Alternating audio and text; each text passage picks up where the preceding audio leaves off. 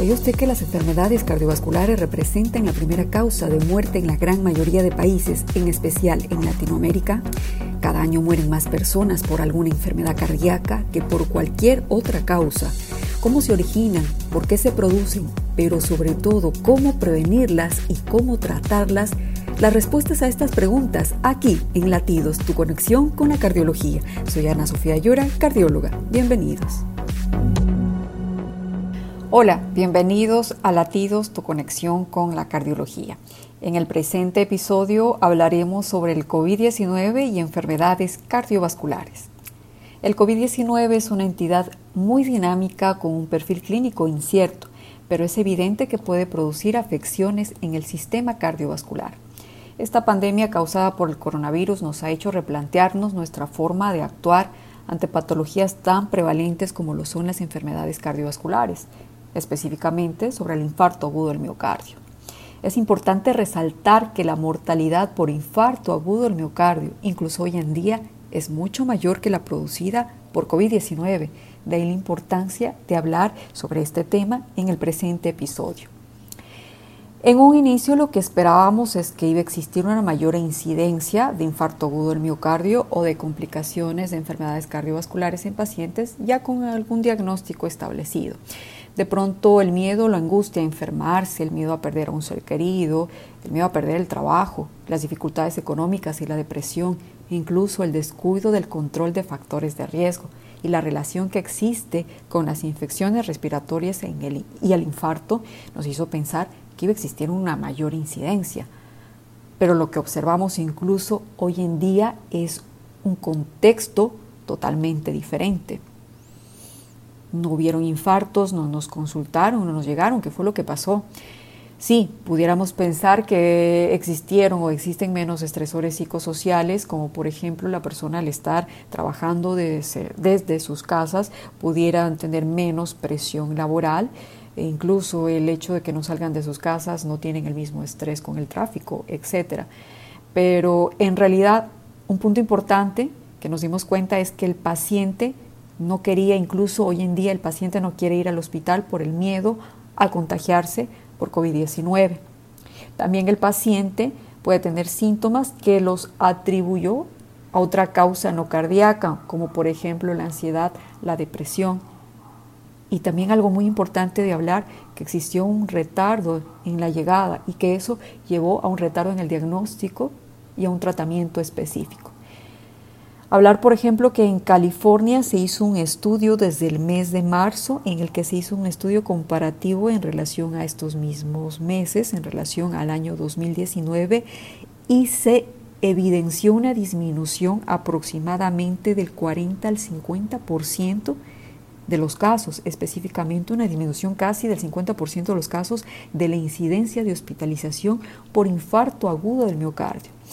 Y este estudio no solo fue en California, sino también se evidenció en Italia, en España, incluso en nuestro país.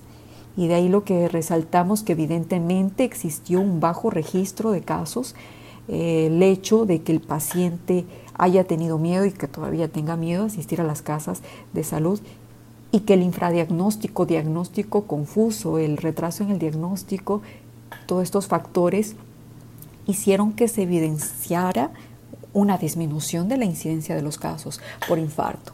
En el contexto actual, ya a nivel mundial existen aproximadamente 16 millones de casos por COVID-19. A finales de julio tenemos esta cifra en nuestro país, aproximadamente 78 mil casos.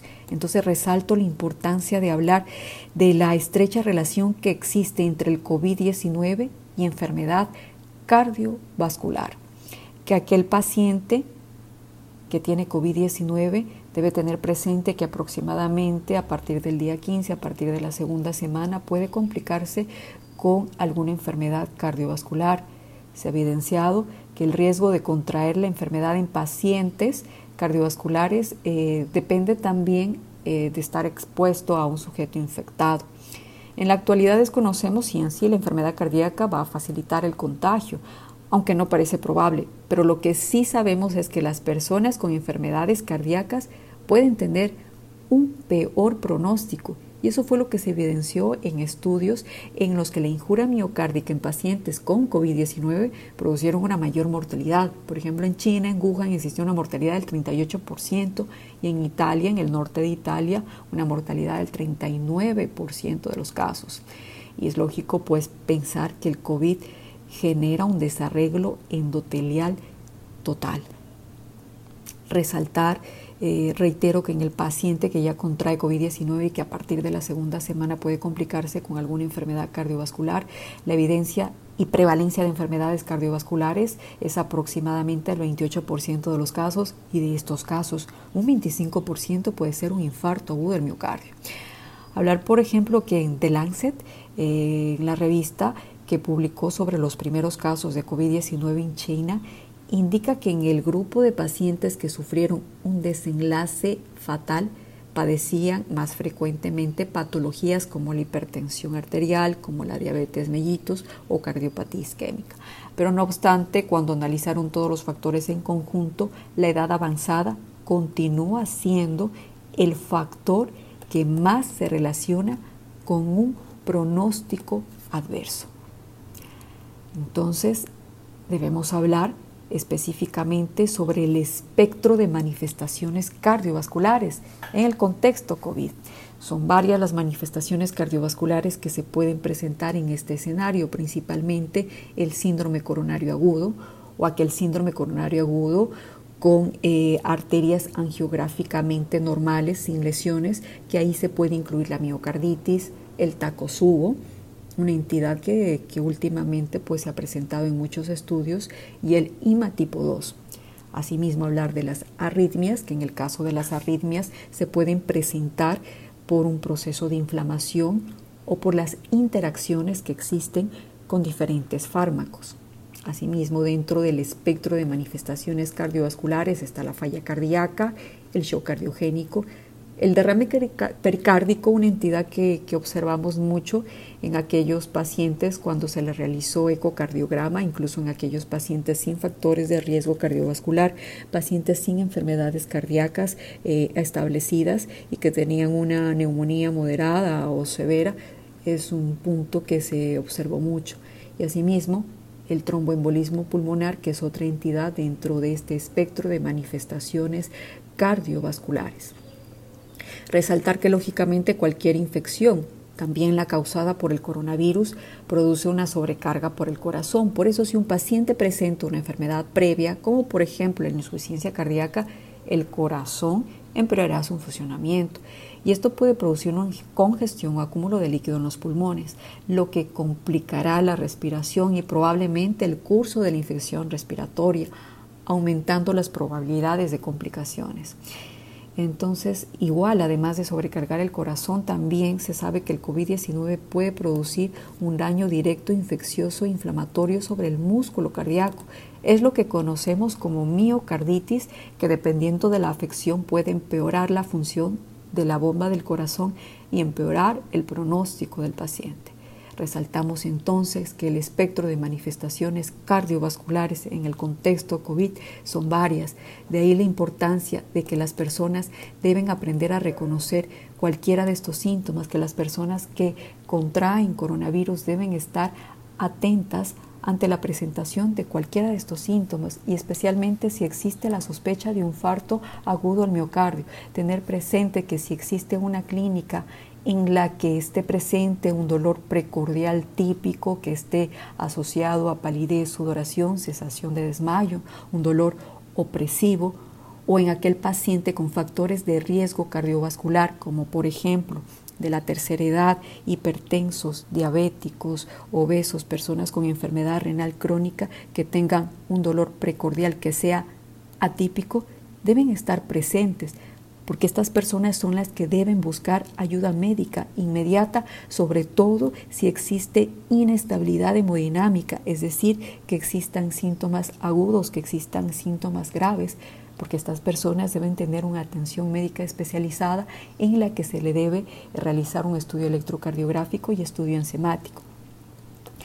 Asimismo, debemos hablar que en cuanto al análisis de las enzimas cardíacas, por ejemplo, en los primeros meses de, la pandemia, una de las causas más comunes de interconsulta al área de, la cardiología fue el aumento de enzimas cardíacas en pacientes con neumonía moderada o grave. Y aquí hay que resaltar que no toda elevación de troponinas es un infarto puesto que el enfoque debe ser integral.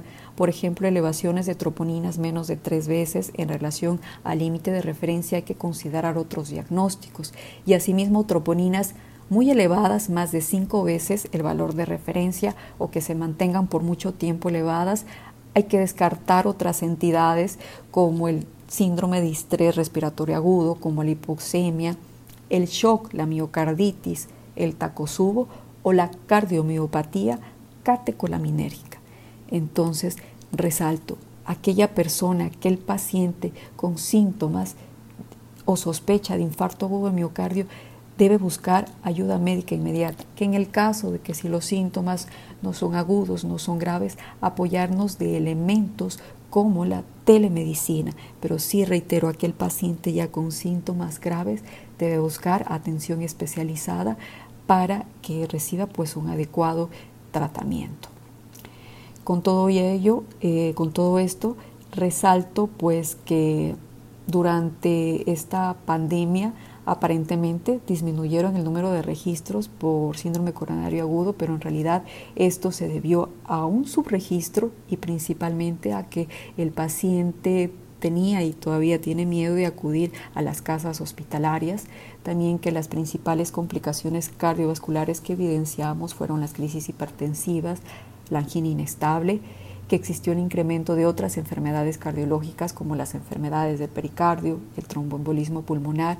Resaltar que la protección del personal de salud es fundamental, partiendo de tener como base una buena salud mental. Y pues el manejo debe ser basado en guías de práctica clínica, ¿sí? Las pruebas diagnósticas cardiovasculares también deben tener el debido contexto clínico y diagnóstico diferencial adecuado. Y nada, con este tema, eh, nuestro interés es fomentar y aumentar la conciencia pública de los síntomas de infarto.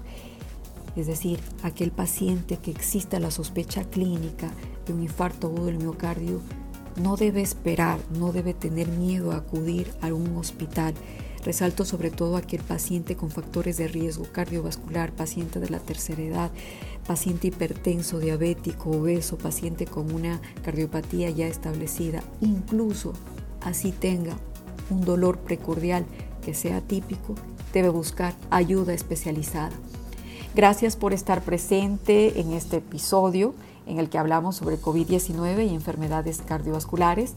Te esperamos en el próximo episodio de Latidos, tu conexión con la cardiología. Un fuerte abrazo.